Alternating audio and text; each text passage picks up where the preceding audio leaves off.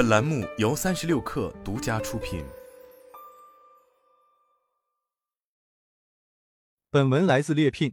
三十岁有余，我身边的朋友们也都纷纷升到了中层管理岗位，看起来收入稳定，前途光明，形势一片大好。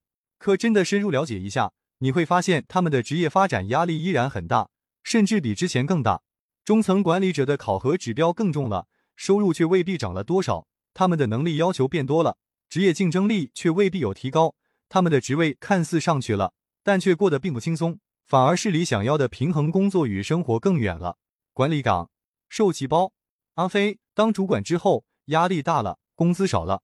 之前做一线销售，业绩一直不错，于是前任主管跳槽后，我就被升职为新一任销售主管，负责带三个人的小团队。刚开始我非常得意，觉得年近三十岁，终于坐上了管理岗。不用再风吹日晒的跑业务了，职业生涯有了新的转机。可是上任不到半年，我就被灰心、后悔、失落的情绪笼罩了。做销售的时候，只要我自己拼命干，业绩不会差的，收入也是始终在 top 三。做了主管后，我扛的是整个团队的业绩，下面的人搞不定客户，还是需要我去跑，跟之前没太大差别，反而他们能力跟不上，或者不够努力，我的目标达不成，收入也跟着打折扣。最终的结果是我压力更大了，工资却更少了。而且以前我还能忙里偷闲带家人去旅游，如今我竟然连一个完整的周末都过不上了。熬了一年多，找了若干次机会，想把做管理的担子卸下来，哪怕降职重新去做一线也行。但是上任不易，卸任更难。再这么下去，我也想跳槽，再也不想做管理了。C C 老板骂我没成果，手下说我没干活。以前在基层的时候。我其实特别好奇，部门经理都在干嘛？感觉大老板布置下来的事情都是我们底下人在执行啊。经理好像很轻松，就是上传下达这么简单，反而工资还比我们高。等我自己当上了部门经理，才发现这活儿真不是一般人能干的，多拿的工资简直就是精神损失费。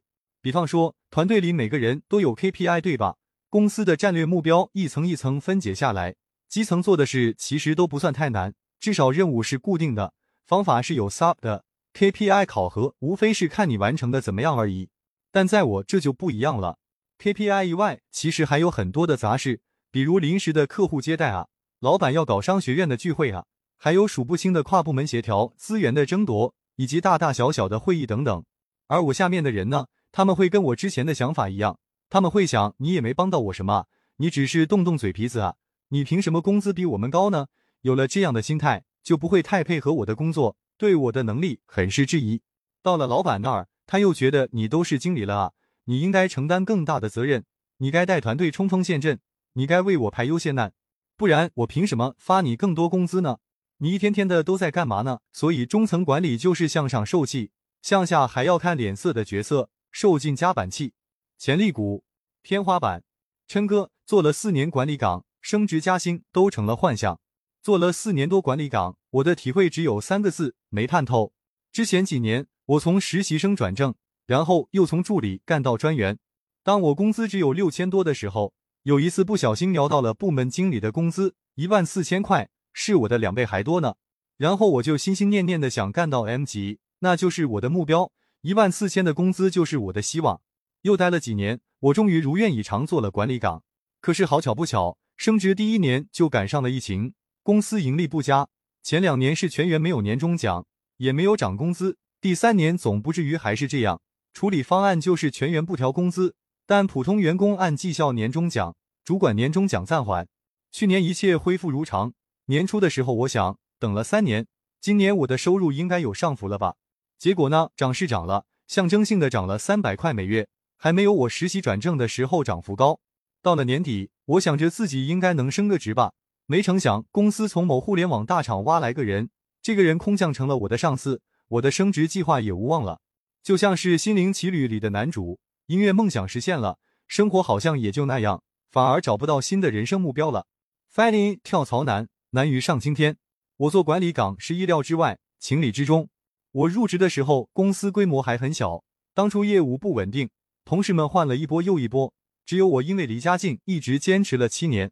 同部门的人换了一茬又一茬，只有我混成了元老，然后就凭借资历混成了小领导。刚参加工作的时候，我觉得小公司也没什么不好的，在 boss 眼皮子底下工作，万一公司熬上市了呢？我还能赚点股权分红呢。工作年限多了，人也实际了很多。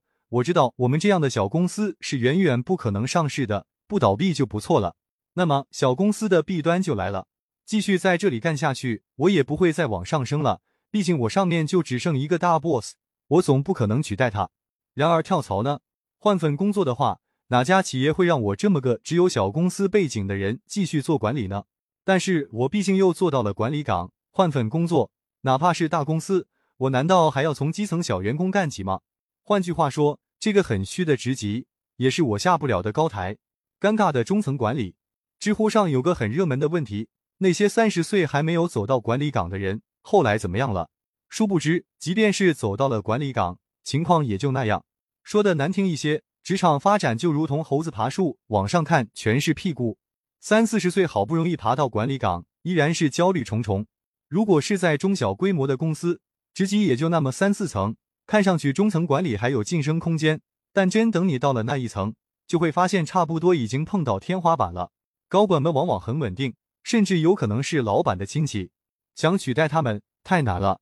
手底下的员工也很拼命，他们虎视眈眈的看着你的位置，他们有的是想法和精力。更要命的是，他们比你更年轻。在所谓的大厂做中层管理，情况会好一些吗？未必。大公司的人员规模大，组织结构复杂，高层和基层之间隔着更多层级，指令一层一层传下来，效率低下。处在下游的部门管理岗位。其实离核心信息仍有一段距离，离战略决策圈还很远，但他们和业务之间又隔着一层基层执行岗位，所以这些中层管理岗起到的作用就是目标拆解、任务分发、紧盯进度，在逐层向上汇报，看似很重要，但又并非是不可取代。更可怕的是，如果遇上结构优化、业务合并，这些收入相对高一些的管理岗，反而是第一批被拎出来开刀的人。此外，管理岗的这把座椅坐起来也未必轻松。中层最重要的一个使命就是上传下达，而作为信息传递的桥梁，又很容易夹在中间受委屈，让上下两头都对自己产生误解。作为管理者，你接手的工作注定是无法完全被手下员工看到的，这就容易被误解为你啥也没干。而在高层眼中，公司就应该是一个各司其事、良好运转的流水线。目标完不成，上头只会觉得你办事不力，他们不会看到，更不会在乎你有没有冲到一线去救火。即便是只关注自己的表现，我身边仍有很多坐上中层管理岗的朋友表示，比原来有挫败感。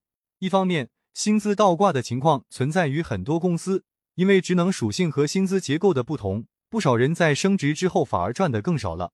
另一方面，业务水平高不代表管理能力强，这导致很多人在走上管理岗位后，感到原本擅长的事要少花精力，只能在后方助攻或者兜底。反而要花更多精力去做自己不擅长的管理本身，还有一种深层次的失落情绪，来自我们从小到大被一以贯之的思想：等你叉叉叉了就轻松了。有多少人在基层感受水深火热时，心中都抱着这样的信念：等我做了管理岗就轻松了。可真等到费劲巴力的爬上来，才发觉现实情况是能力越大，责任越大。说到底，人在职场飘，飘在什么职位不是飘，并没有什么位置更轻松了。看淡了，看开了，反而能够平和的看到自己当下的处境了。